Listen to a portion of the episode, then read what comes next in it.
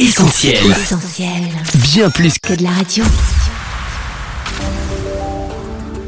là que je parle, Sophie et Lauriane.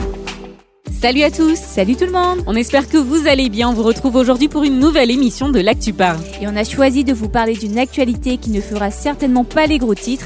Et pourtant, 7000 peuples sont concernés, soit près de 3 milliards de personnes qui n'ont pas accès à l'évangile. Pour y pallier, une journée leur est consacrée. Le 31 mai, c'est en effet la journée des peuples sans accès à l'évangile. Et puis il y a aussi des organismes et des personnes consacrées depuis longtemps à un travail missionnaire. Mais alors que la laïcité s'invite souvent dans nos débats de société, qu'est-ce que la mission chrétienne? On en parle avec nos invités. Bienvenue à toi qui nous écoutes, tu es sur Essentiel et c'est là que tu parles. Là que je parle sur Essentiel Radio. On accueille en ligne notre premier invité, Vincent Wastable, bonjour. Bonjour. Merci d'avoir accepté cette interview. Vous êtes le coordinateur de la Journée des peuples sans accès à l'évangile. Avant d'aller plus loin, dites-nous euh, de quoi s'agit-il? En quoi consiste cet événement? Eh bien, écoutez, c'est une journée qu'on a lancée euh, il y a un an déjà et qui est donc annuelle, qui revient euh, au dimanche de Pentecôte. Et l'idée, c'est de proposer aux églises euh, d'Europe francophone un pack de ressources qui va les aider à organiser un temps en faveur des peuples sans accès à l'évangile. Parce que c'est bien vers là qu'on veut orienter notre audience, nos églises. Alors qu'est-ce qui définit justement un peuple sans accès à l'évangile? Qu'est-ce que ça veut dire alors qu'aujourd'hui euh, des moyens de communication sont présents partout dans le monde? Oui, c'est un peu paradoxal, hein, parce que on pourrait croire que tous les peuples du monde ont accès à l'évangile, mais en fait, c'est pas le cas.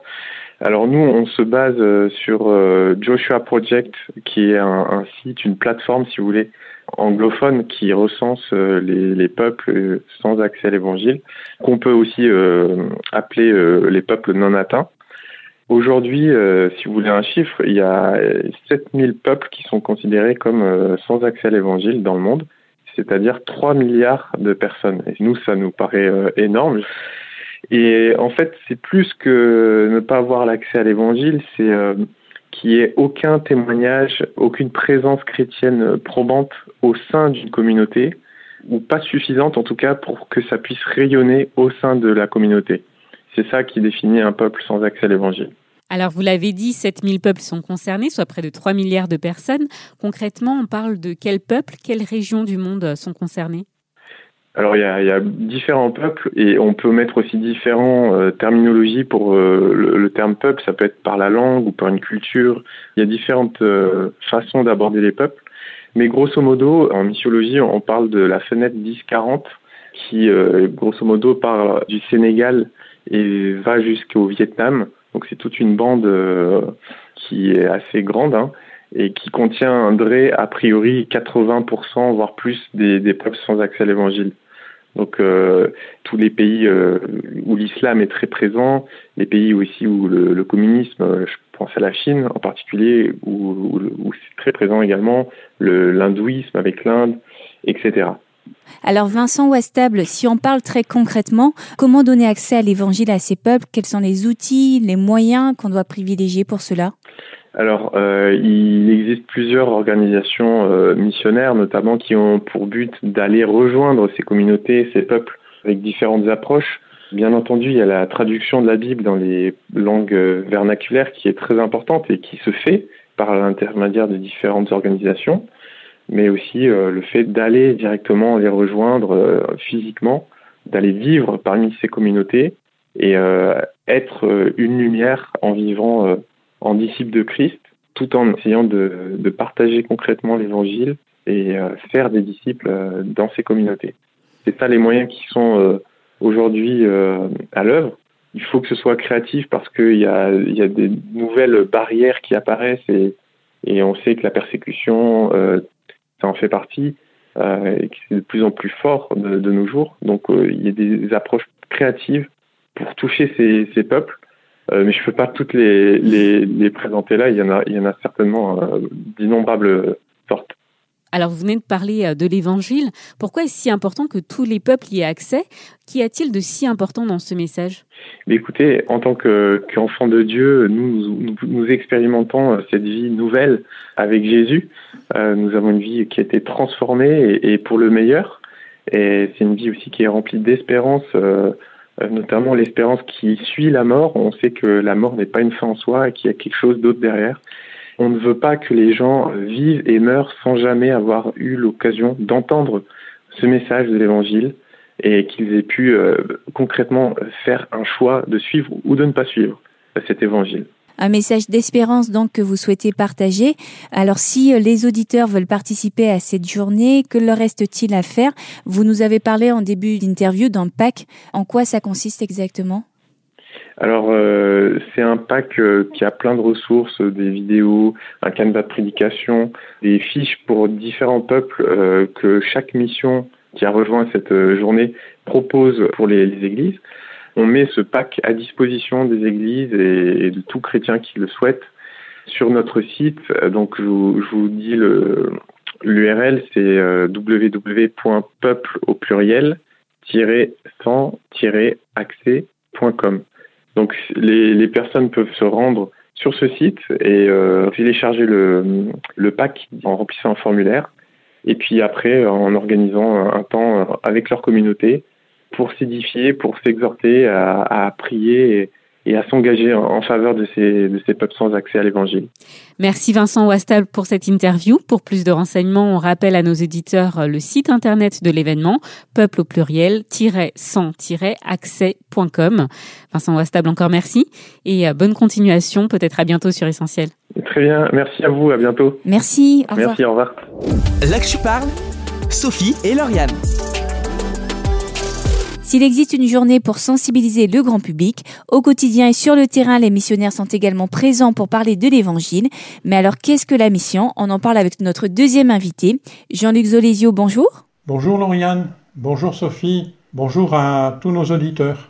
Vous êtes le président de l'action missionnaire des Assemblées de Dieu de France. Alors l'action missionnaire, qu'est-ce que c'est? Est-ce que vous pourriez nous présenter ses objectifs, ses missions? Eh bien la M, euh, aujourd'hui, pour euh, vous la présenter en quelques mots, je dirais que c'est de l'ordre de 37 missionnaires, c'est des choses qui évoluent avec le temps, euh, de l'ordre de 100 euh, collaborateurs locaux sur les champs, et puis des équipes de soutien en France. C'est en gros 150 personnes qui travaillent, 15 euh, partenariats internationaux, plus de 80 projets, et c'est une structure qui est évidemment associative, une association culturelle qui ne vit que par les dons des chrétiens et des églises.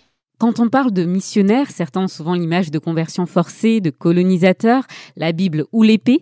Alors Jean-Luc Zolesio, qu'est-ce que signifie être missionnaire aujourd'hui? Nos missionnaires euh, partent sur le terrain suite à un appel qu'ils ont reçu dans le cœur et ils vont généralement en partenariat avec euh, les églises locales qui existent déjà dans la plupart des pays, il existe des églises évangéliques locales, et le but du missionnaire n'est pas d'aller implanter une culture, mais c'est d'aller aider l'œuvre de Dieu localement pour qu'elle se structure, pour que son enseignement soit fondé sur la saine doctrine biblique, et euh, pour développer tous les projets qui vont aider l'œuvre locale pour que l'œuvre de Jésus-Christ se développe dans le champ de mission. Nous ne sommes plus du tout dans une époque où le missionnaire allait implanter une culture et, c'était une grave erreur et bien sûr euh, le missionnaire respecte la culture, je dirais presque qu'il se fond dans la culture, il vient annoncer l'évangile, aider la structuration de l'église locale, aider les projets pour que l'œuvre de Dieu euh, soit prospère.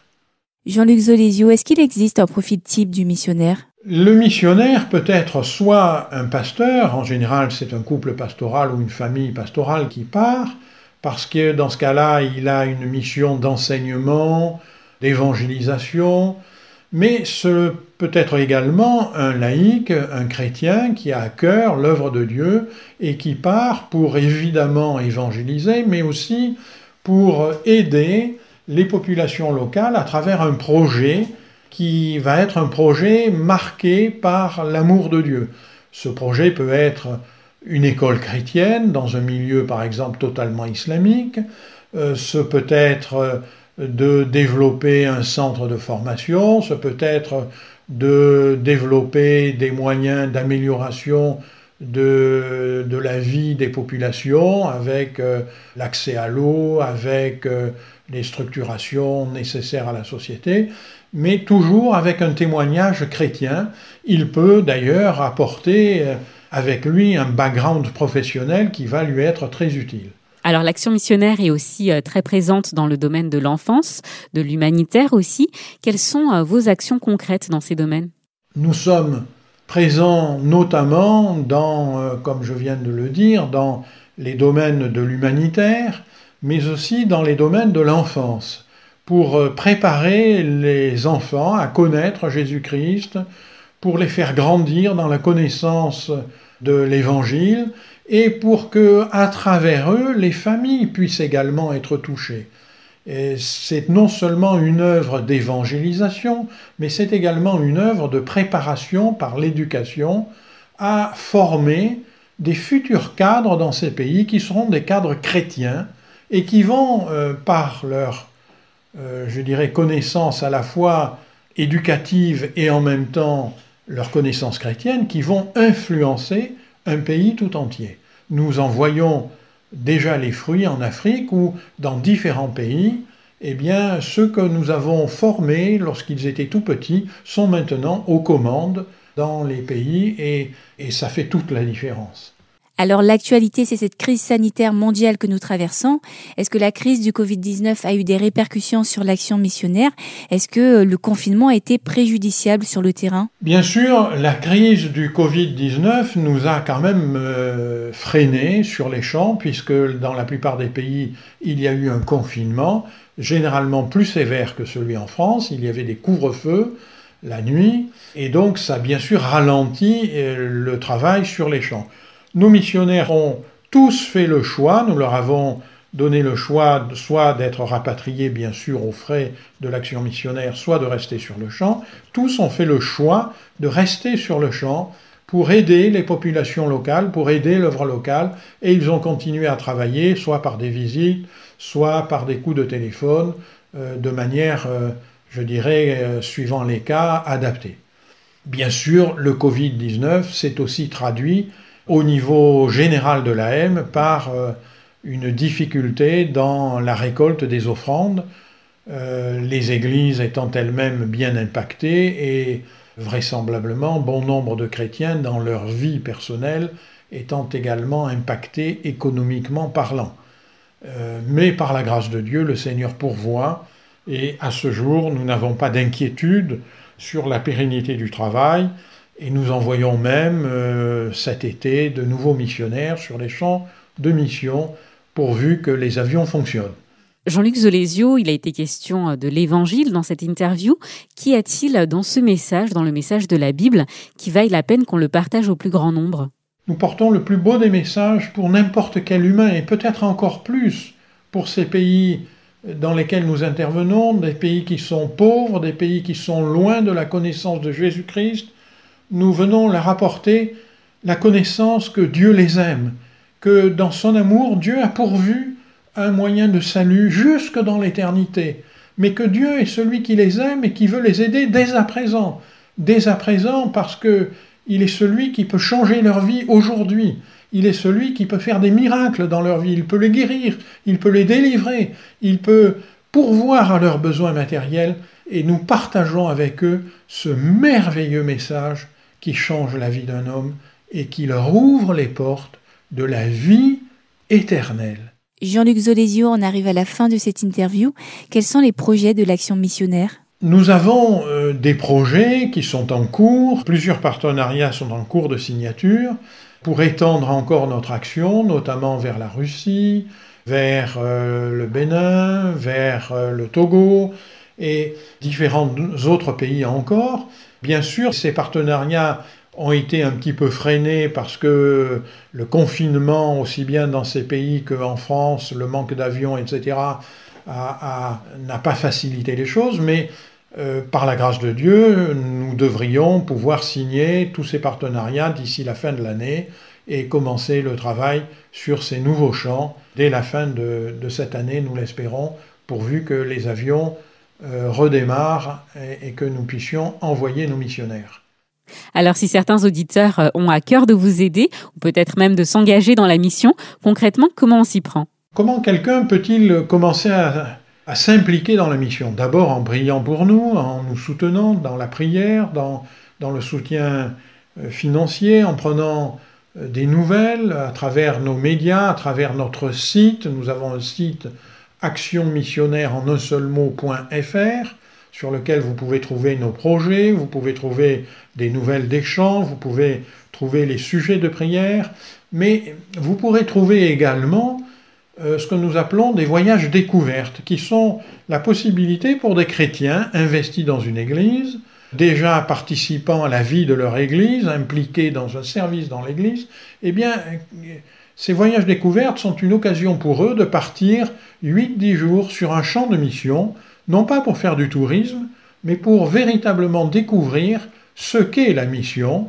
partager la vie de nos missionnaires et pendant 8-10 jours travailler avec eux dans leur, leur travail quotidien de la mission en prenant part à l'évangélisation, en prenant part aux différentes activités. Donc ce sont des séjours courts qui sont très encadrés, dont nous garantissons la sécurité, nous n'ouvrons de tels séjours que dans des pays dans lesquels les situations politiques sont stables, de façon à assurer la sécurité. On rajoute aussi que vous proposez avec l'action missionnaire des parrainages des projets pour les clubs d'enfants de l'école du dimanche, les actions missionnaires juniors et aussi des projets pour la jeunesse, Action missionnaire jeunesse. Et bien sûr, toutes les infos sont sur le site internet actionmissionnaire.fr et puis on peut aussi vous suivre sur Facebook. Jean-Luc Zolesio, on vous remercie pour votre intervention et puis pour ces moments enrichissants. On vous souhaite une belle continuation ainsi qu'à toute l'équipe de l'action missionnaire. Merci beaucoup pour votre écoute et pour votre accueil. Merci, au revoir. Là que tu parles, Sophie et Lauriane. Avant de retrouver notre troisième invité, on vous propose une pause musicale. On s'écoute tout de suite All Things New de Planet Shakers. À tout de suite. Là que parles, Sophie et Lauriane. Vous êtes sur Essentiel et dans l'actu parle, il est question de la mission. Aujourd'hui, près de 3 milliards de personnes n'ont pas accès à l'évangile. Le 31 mai, une journée leur est consacrée et au quotidien, c'est sur le terrain que la mission œuvre afin de diffuser au plus grand nombre le message de la Bible, comme on a pu le voir avec nos deux premiers invités. Notre prochaine et dernière invitée a eu l'occasion de découvrir la mission au cours d'un voyage. On recueille tout de suite ses impressions. L'actu parle, Sophie et Lauriane. Bonjour Laura. Bonjour Lauriane. Bonjour Sophie. Merci d'avoir accepté notre invitation. Merci beaucoup de m'avoir invitée. Laura, vous êtes revenue il y a quelques semaines d'un voyage missionnaire découverte, un voyage que vous avez gagné avec l'action missionnaire hein, dont on vient d'interviewer le directeur. Racontez-nous comment avez-vous gagné ce voyage J'ai gagné ce voyage de découverte à la mission grâce à un grand rassemblement de chrétiens en France appelé les DNG. Durant ce rassemblement, les différentes associations chrétiennes tenaient des stands. Il y avait un jeu concours avec un tirage au sort dans le but de gagner un voyage de découverte à la mission. Et donc j'y ai participé et c'est quelques semaines après que j'ai appris que j'étais l'heureuse gagnante de ce voyage de découverte à la mission. Alors c'est vrai qu'on a plutôt tendance à participer à des tirages au sort pour gagner un voyage sous les tropiques. Mm. Alors pourquoi avoir voulu gagner un voyage missionnaire? Par curiosité ou alors peut-être pour réaliser un rêve? Alors c'était clairement un rêve. Un rêve pour moi qui aujourd'hui est devenu réalité et j'en suis tellement heureuse et reconnaissante. Ce voyage c'était vraiment un, un cadeau parce que depuis toute petite, j'avais vraiment à cœur de partir en voyage missionnaire. J'étais à deux doigts de partir quand j'étais euh, préadolescente en voyage missionnaire avec un de mes oncles. Et de voir tout ce qu'il faisait dans différents pays, ça m'a vraiment donné aussi envie de participer à un tel projet. Laura, est-ce que personnellement vous aviez euh, des a priori sur la mission? Est-ce que vous aviez euh, peut-être des attentes en particulier sur ce voyage? Avant de partir, j'avais quelques a priori sur la mission en fait, tout simplement, je pensais savoir ce qu'était la mission. Or, j'ai appris que la mission, on sait ce que c'est véritablement à partir du moment où on le vit, à partir du moment où on l'expérimente aussi personnellement. Et la mission était pour moi vraiment dans un premier temps un moyen de soutenir les assemblées chrétiennes, des populations qui étaient dans le besoin qui passent par des moments difficiles en les encourageant, que ce soit par des aides financières, des aides humanitaires, mais aussi dans le soutien à travers nos prières. Et ensuite, dans un deuxième temps, c'était le missionnaire qui était envoyé là où personne ne connaissait Dieu pour parler de Dieu, que ce soit dans la rue, en faisant des rassemblements. Et je pensais que c'était ça, c'était l'homme qui était envoyé pour parler et pour apporter la parole de Dieu. Et que finalement, j'allais peut-être plus donner que recevoir durant ce voyage. Or, c'est exactement l'inverse qui s'est déroulé au contact de ces fervents chrétiens sénégalais, mais aussi de leur culture, de la population que j'ai rencontrée là-bas. Je me suis vite rendu compte que le plus beau témoignage à rendre était le comportement et que l'action missionnaire, donc le fait pour moi la représentation que j'avais de parler de Dieu, ne rentrait que dans un second temps. En fait, ce que j'avais pas pris en considération, c'est la culture. J'ai ma propre culture française et quand j'arrive au Sénégal, bah ils n'ont pas forcément les mêmes coutumes, les mêmes traditions. Surtout aussi, il faut savoir que le Sénégal, c'est un pays 94% musulman. Donc on ne peut pas arriver dans ce pays et dire ce que l'on veut ou faire ce que l'on veut. Il faut aussi être respectueux envers la culture. Et donc c'est des grandes leçons que j'ai apprises de ce voyage et qui m'ont permis d'avoir euh, une vision moins réductrice de ce qu'était la mission finalement. Alors racontez-nous Laura, qu'est-ce qui était prévu au programme de ces dix jours de mission?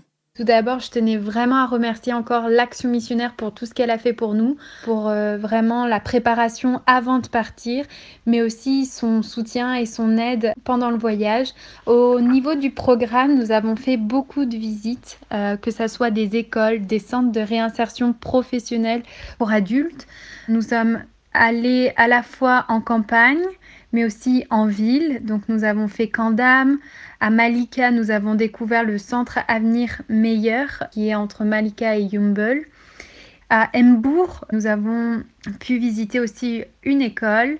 Nous avons été aussi à Tataguine. Donc Tataguine, c'est un petit village dans le désert où nous avons vécu deux jours là-bas. On a été aux rencontres vraiment des populations. Euh, nous avons été aussi à, à l'oasis de Bircheba donc euh, une découverte de l'oasis en plein désert a été vraiment aussi incroyable. Et ensuite, nous avons euh, voilà, visité beaucoup d'écoles, des églises locales. Nous sommes allés à la rencontre des habitants et vraiment, nous avons passé de, très bons moments de partage avec euh, ces populations-là. Une fois arrivé au Sénégal, Laura, quelles ont été vos premières impressions? Alors, il faut savoir qu'on est arrivé déjà de nuit aux alentours de minuit, ce qui fait que nos premières impressions en sortant de l'aéroport de Dakar, ça a été tout d'abord l'accueil. Beaucoup de jeunes étaient sur le parking et venaient nous accoster, nous suivaient, nous proposaient leurs services pour qu'ensuite on, les paye en tant que bagagiste, en tant que chauffeur taxi. On n'avait pas trop l'habitude d'avoir ce, ce, type d'accueil-là. Et ensuite, ça a été aussi le climat. Malgré le fait que ce soit en plein milieu de la nuit, on ressentait vraiment donc cette chaleur euh, très pesante, un, climat assez lourd et l'air marin. Donc ça a été un peu nos premières impressions. Et dès le lendemain où on a pu visiter le petit village de Kandam, eh bien là on a été complètement bouleversés. Euh, ça a été, on peut le dire, un véritable choc culturel de voir en fait toute cette précarité, de voir euh, cette grande pauvreté, mais en même temps des gens accueillants, des gens heureux, des gens souriants et des gens qu'on a expérimenté tout au long de notre séjour qui, malgré le peu qu'ils avaient, bah, ils étaient prêts à, nous l'offrir, à nous donner. Donc pas du tout matérialiste ou quoi que ce soit, mais vraiment rempli d'amour. Alors pendant ce séjour, Laura, vous avez eu l'occasion de visiter des projets missionnaires et notamment une école en construction. Alors on le précise, vous souhaitez devenir professeur, on imagine que ça a dû avoir un écho particulier en vous? Oui, en effet, ça m'a vraiment beaucoup parlé. Le projet d'Estelle et Florian Paloc, notamment d'implantation d'une école chrétienne à Cambol. Donc on a pu aller sur place, sur le chantier, de voir où ça en était, de les côtoyer. Donc c'est plus une école euh, maternelle qui est en train d'être construite, de type Montessori. De par euh, ma future profession de professeur des écoles, euh, le domaine de l'éducation, forcément, c'est quelque chose qui me touche particulièrement. J'ai réalisé à travers ce séjour combien l'éducation était d'autant plus important dans ces pays-là. Dans le sens où Les enfants ont besoin d'avoir une éducation, de savoir lire, de savoir écrire et aussi d'avoir euh, une formation qui les destine à un métier, une formation professionnelle, pour que derrière ils ressortent avec un diplôme qui leur permette de trouver un emploi, de gagner leur vie et ensuite avec l'argent de eux, mais d'aider leur famille. Et finalement, c'est à travers tous les témoignages et tous les directeurs d'école, les enseignants qu'on a rencontrés, voilà, le message qui ressortait à chaque fois, c'était vraiment l'éducation qui était très important pour leur donner de l'espoir, mais aussi pour, pour les aider à avancer. Nul doute quand euh, j'ai découvert vraiment le domaine de l'éducation là-bas, ça a été vraiment bouleversant parce que en discutant avec des enseignants, ils m'expliquaient que bah voilà, leur classe pouvait aller de, de 48 à 69 élèves, voire des fois beaucoup plus, et pas assez de moyens pas assez de matériel pour tout le monde, avec des enfants parlant pas forcément français, mais avec des dialectes différents, et qu'à chaque fois il fallait arriver pourtant à trouver des solutions, à s'adapter. Et en termes de pédagogie, ça m'a vraiment inspiré pour voir tout ce qu'ils faisaient pour voir ces enseignants dévoués et vraiment à passer du temps pour aimer chacun de ces enfants, mais aussi pour venir en aide à leur situation personnelle et à les aider pour dire ben, cet enfant il parle pas français à la maison, il parle que Wolof, ben quelle situation, quelle solution pédagogique je vais pouvoir mettre en place pour l'aider? On imagine qu'il y a eu plusieurs autres temps forts dans ce séjour. Est-ce qu'il y en aurait un qui vous aurait particulièrement marqué? Sans hésiter, un des temps forts de notre séjour, ça a été Tatagin, un petit village dans le désert où nous avons été accueillis par un couple vraiment incroyable. Vraiment, je les en remercie encore. Qui avait pas grand chose, mais le peu qu'ils avaient, ils n'ont jamais hésité à nous le donner, à nous l'offrir. Ça a été un temps fort aussi parce que c'était des conditions de vie que je n'avais absolument pas l'habitude de vivre. Nous étions dans le désert, c'est monté jusqu'à 45 degrés. Nous avions prévu de passer un temps avec euh, le pasteur, mais aussi quelques chrétiens de leur église, à aller visiter un petit village appelé Yel, dans le désert aussi. Donc euh, c'était une soirée où nous voulions parler de Dieu à ses habitants. Ces habitants ne parlaient pas français, ils parlaient Wolof, donc on avait des interprètes, traducteurs qui étaient avec nous. Et déjà pour y aller, on devait y aller à cheval. On a eu pas mal de péripéties.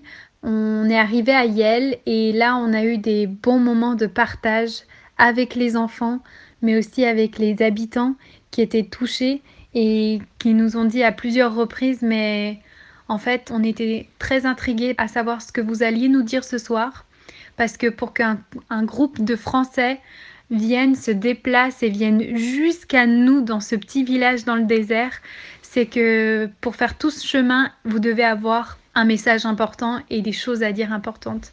C'était incroyable. Ensuite, durant la soirée, nous avons pris un temps où nous avons chanté des chants et ensuite il y a eu un message de la parole de Dieu qui a été annoncé et vraiment ça a été un bon moment de partage et d'échange avec ses habitants qui ont été touchés. Des enfants ont été touchés, des, des femmes, des hommes ont été vraiment euh, interpellés par ce message-là. Ça a été une expérience dans ma vie que jamais je n'oublierai, vraiment.